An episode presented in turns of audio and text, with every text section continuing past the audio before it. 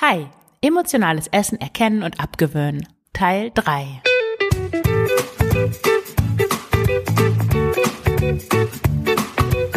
Schlanke Gedanken. Abnehmen mit Kopf und Herz.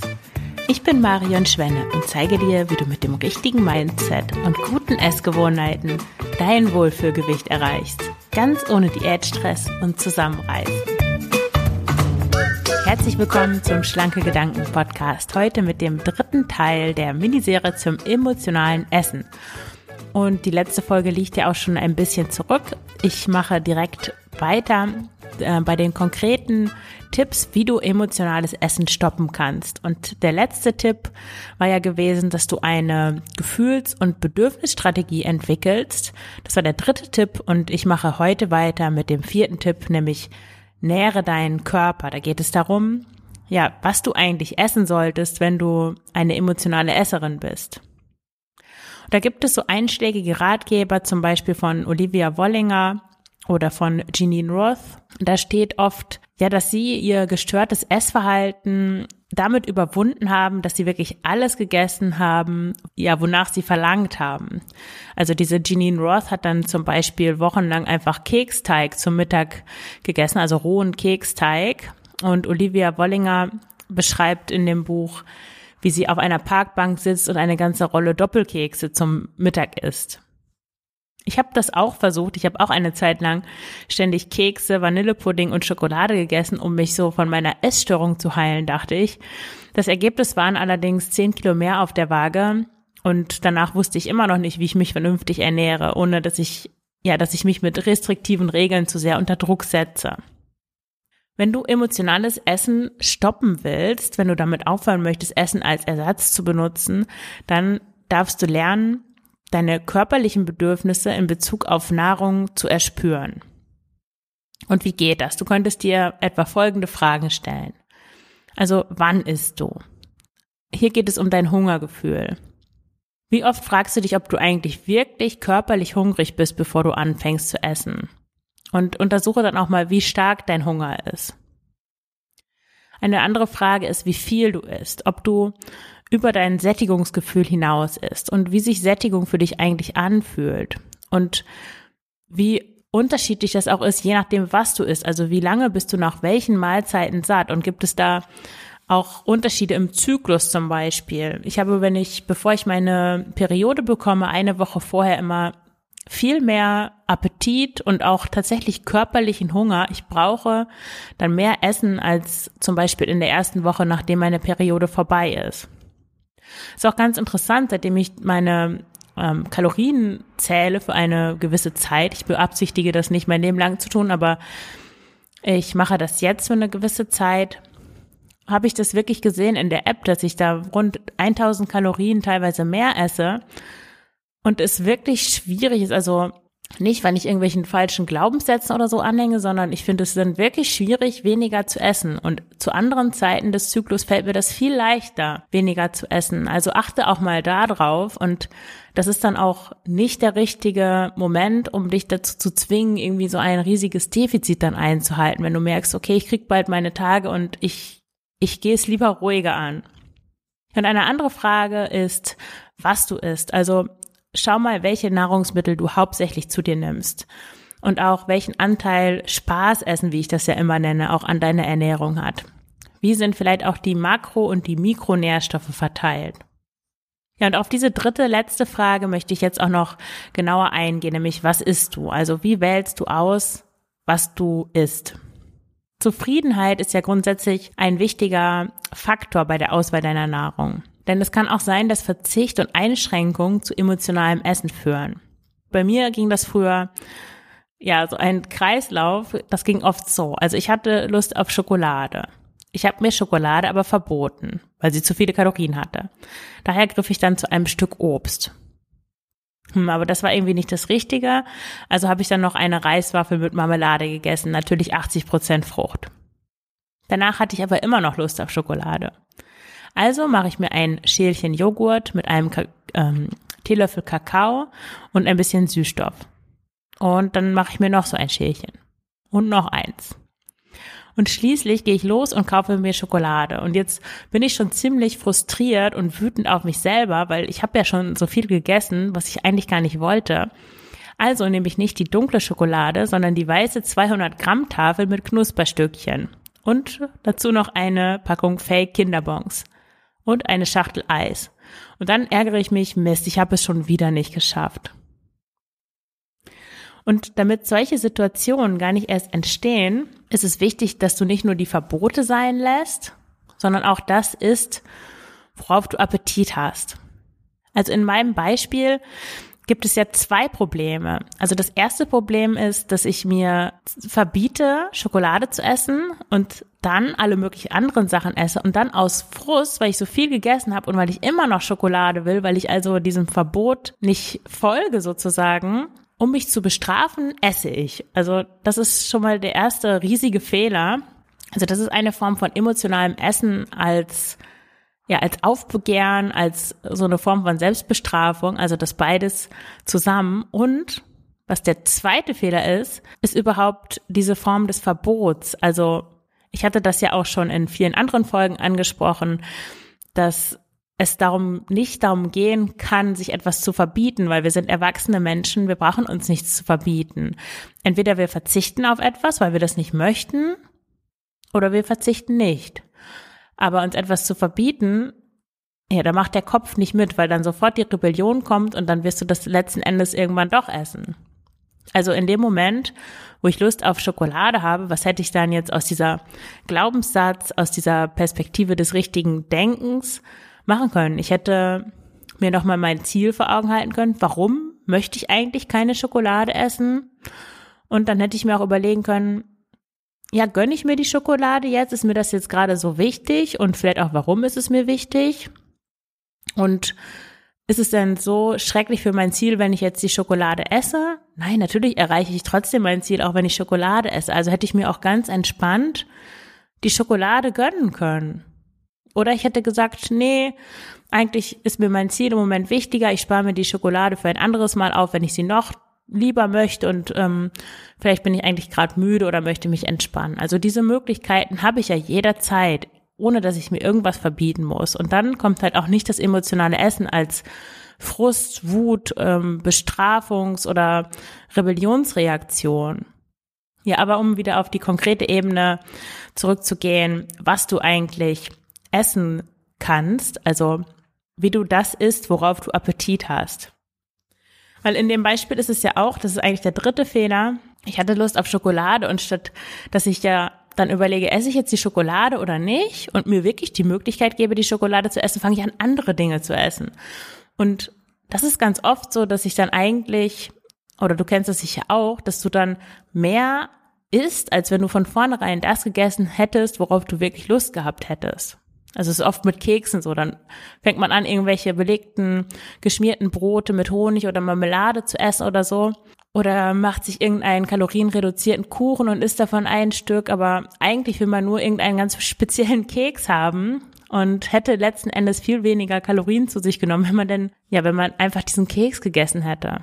Und deswegen ist es gut, auch den Körper gut zu kennen und da doch immer ziemlich gut so in Einklang zu sein und zu erspüren, was dein Körper eigentlich braucht. Und um das in Erfahrung zu bringen, das ist natürlich eine Übungssache, kannst du dir folgende Fragen stellen. Also möchtest du eher etwas Leichtes essen, wie zum Beispiel einen Salat, oder hast du eher Lust auf etwas Schweres, wie zum Beispiel Bratkartoffeln soll es etwas Warmes sein, wie zum Beispiel eine Suppe oder ein Auflauf, oder lieber etwas Kaltes, zum Beispiel ein belegtes Brot? Eher etwas Süßes oder Salziges, vielleicht auch etwas Knackiges, so wie Knäckebrot oder Nüsse, oder eher weich und cremig, Joghurt, Käse oder Eis, oder etwas Fettiges, wie zum Beispiel Falafel, Lachs oder Gemüse mit viel Öl, oder etwas Eiweißhaltiges, Eier, Tofu, Linsen, oder wenn du das isst, Fleisch oder Fisch. Oder vielleicht eher was Kohlenhydratlastiges. Brot, Nudeln oder Reis. Ja, jetzt fragst du dich vielleicht, ja, und was ist denn, wenn ich das mache? Ich versuche das herauszufinden und die Antwort ist, äh, dass du immer nur Schokolade essen willst. Das kann natürlich dann mehrere Gründe haben. Also eine, eine Ursache kann sein, dass du dir verbietest, Schokolade zu essen. Also vielleicht hast du wirklich seit Wochen schon Lust auf Vollmilchschokolade mit Haselnüssen. Ich habe das ungefähr alle drei, vier Monate, dass ich echt Lust habe auf diese totale Billo Vollmilch Haselnussschokolade, die es so beim Discounter gibt, die immer noch dieselbe Packung hat wie in den 80ern, als ich klein war. Ja, aber anstatt dieser Lust nachzugeben, dann auch irgendwann gestattest du dir dann nur ein Stückchen mit 85 Prozent Kakaoanteil und das ist natürlich nicht dasselbe. Also was ich auch schon oben sagte mit den Verboten, also die überhaupt nichts verbieten und dann im Einzelfall entscheiden, gönne ich mir das jetzt oder warte ich noch ab und das aus dem Bewusstsein deiner Freiheit zu tun und nicht aus dem Mangeldenken. Ja, eine andere Möglichkeit, wenn ähm, du immer nur Schokolade essen willst, kann sein, dass du bestimmte Gedanken oder Gefühle noch nicht verarbeitet hast. Und um zu vermeiden, dass der Schmerz hochkommt, den diese Gefühle oder Gedanken mit sich bringen, schickt dir dein Verstand die Lösung Schokolade. So, weil da, daran hat er sich gewöhnt, das hat in der Vergangenheit immer funktioniert. So, du bist traurig, du isst Schokolade, dir geht's besser. Oder es kann auch sein, dass du daran gewöhnt bist, ständig etwas Süßes zu essen. Oder eine andere Sache ist auch, was ich auch oft sehe, dass du ein kohlenhydratreiches, süßes Frühstück zu dir nimmst und generell zu wenig Eiweiß isst. Und das kann dazu führen, dass du dann Heißhunger auf Süßes empfindest, weil dein Blutzuckerspiegel durch das süße Frühstück total steil nach oben geht und dann aber auch schnell wieder abfällt, äh, was durch Proteine, durch Vollkornprodukte und durch eine zuckerarme Ernährung nicht so der Fall ist. Also dann sind das höchstens so Wellen. Klar, du isst was, der Blutzuckerspiegel steigt, aber es sind nicht so spitze, spitze Spitzen, genau. Also wenn du zum Frühstück helles Brot mit Marmelade isst, dann überleg mal, ob du nicht auch Joghurt essen könntest mit einem Apfel zum Beispiel oder Proteinbrot, vielleicht mit Hummus oder sowas. Proteinbrot schmeckt übrigens super, wenn man das toastet. Ich finde, das ist manchmal sogar leckerer als richtiges Brot. Also probier das mal, wenn du das bisher eklig fandest, weil das so wabbelig ist, dann toaste das mal, das schmeckt dann gleich viel besser. Und wenn du nicht aus emotionalen Gründen essen willst, wenn alles in dir gerade nach Schokolade schreit, dann hilft die Technik der Diffusion. Als Diffusion, das kommt aus der Akzeptanz- und Commitment-Therapie, kurz ACT, als Diffusion wird da ein Zustand beschrieben, in dem wir nicht nur, in dem wir nicht mit unseren Gedanken und Gefühlen identifiziert sind, sondern sie von außen wahrnehmen und beobachten. Also du gehst aus der Identifikation mit deinen Gedanken, mit deinen Gefühlen raus und betrachtest dich von außen. Also in Bezug auf die Schokolade bedeutet das, dass du zwar wahrnimmst, dass du Schokolade möchtest, aber du identifizierst dich nicht damit. Du guckst von außen drauf und siehst, aha, guck mal, da ist jetzt diese, diese Frau und die möchte Schokolade essen. Oder das ist vielleicht zu abstrakt. Oder aha, da ist jetzt dieser Gedanke, dass ich Schokolade essen möchte. Ja, so ist es besser. Nicht ganz rausgehen, sondern einfach nur den Gedanken als Gedanken identifizieren. Aber das bist nicht du. Das ist einfach nur ein Gedanke hättest du nie in deinem Leben Schokolade gegessen, dann hättest du diesen Gedanken nicht. Also diese Gedanken sind ja etwas Willkürliches, was aus unseren Gewohnheiten, aus unseren Prägungen entsteht.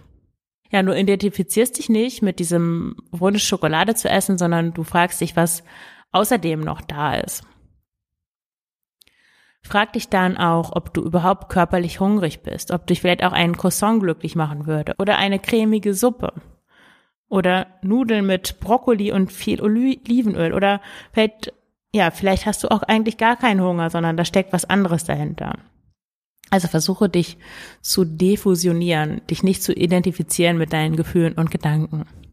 Der nächste Tipp gegen emotionales Essen ist, etabliere gute Gewohnheiten. Bei emotionalem Essen ist ja das Schwierige, dass du täglich isst beim Rauchen oder beim Spielen zum Beispiel, da kannst du nicht, da kannst du, ja, du kannst Rauchen sein lassen, du kannst nicht in die Spielothek gehen und du lebst weiter, aber du kannst nicht einfach nicht essen. Und während du an deinen Gefühlen arbeitest, während du dich besser kennenlernst, während du versuchst, deine Gedanken von dir zu trennen und nicht alles für bare Münze zu nehmen, was in dir so vorgeht, musst du ja trotzdem jeden Tag essen und Essensentscheidungen treffen. Und das jeden Tag und das kann verdammt anstrengend sein. Meine Lösung für dieses Dilemma ist, handle wie ein Roboter. ja, wie funktioniert das Handeln wie ein Roboter? Also erstmal nimmst du das Gerede deines Verstandes über alles Mögliche, was du essen könntest und was so toll wäre und so weiter. Du nimmst das wahr, aber du fokussierst dich nicht darauf. Also was ich sagte mit der Diffusion. Und stattdessen konzentrierst du dich darauf, dass du gesunde Gewohnheiten etablierst. Ja, und gesunde Gewohnheiten, die sollten so 80 Prozent deiner Ernährung ausmachen, würde ich sagen. Das ist schon fantastisch. Und wie können jetzt solche guten Ernährungsgewohnheiten aussehen? Ich habe da mal ein paar Tipps aufgeschrieben. Also eine Sache, die mir großartig hilft immer, sind Standardrezepte. Also überleg dir ein paar Standardrezepte, die dir schmecken und die einfach zu kochen sind, sodass du auch nicht lange überlegen musst, was du essen könntest.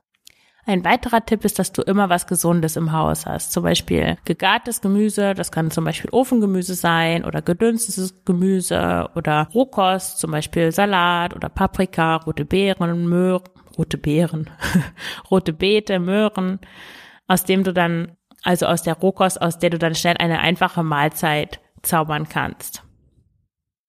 Zum Beispiel Salat. Ich kaufe immer Rucola-Salat, weil der sehr eisenreich ist, meine ich, oder kalziumreich oder beides. Und weil ich den auch einfach gerne mag und ich esse den einfach zwischendurch so. Also ich roll den dann zu so kleinen Kugeln und, und esse den zwischendurch. Als Snack einfach.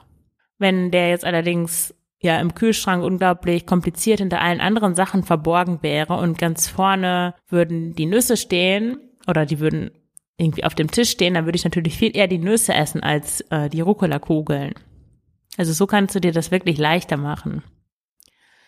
Was ich auch immer mache, was auch eine super Gewohnheit ist, um dich gesünder oder gesund zu ernähren, ist, dass du einzelne Komponenten vorkochst, weil dann ja sparst du nicht nur Zeit fürs Kochen, sondern du brauchst auch nicht so viel Energie für die Ideenfindung aufwenden, was du kochen könntest. Also mit den einzelnen Komponenten meine ich Getreide, Hülsenfrüchte oder Gemüse. Also ich koche zum Beispiel immer oder beziehungsweise ich habe eigentlich immer irgendeine Art von Kohlenhydratbeilage oder wie auch immer im Kühlschrank, also Reis oder Nudeln oder Dinkel oder Hirse und ähm, dazu auch noch, also auch Hülsenfrüchte, die koche ich meistens und friere die dann portionsweise ein, aber ich habe auch immer ein Glas dann mit Kichererbsen oder mit Sojabohnen oder mit Linsen oder was auch immer fertig gekocht im Kühlschrank, so dass ich das einfach nur noch zusammenwerfen muss.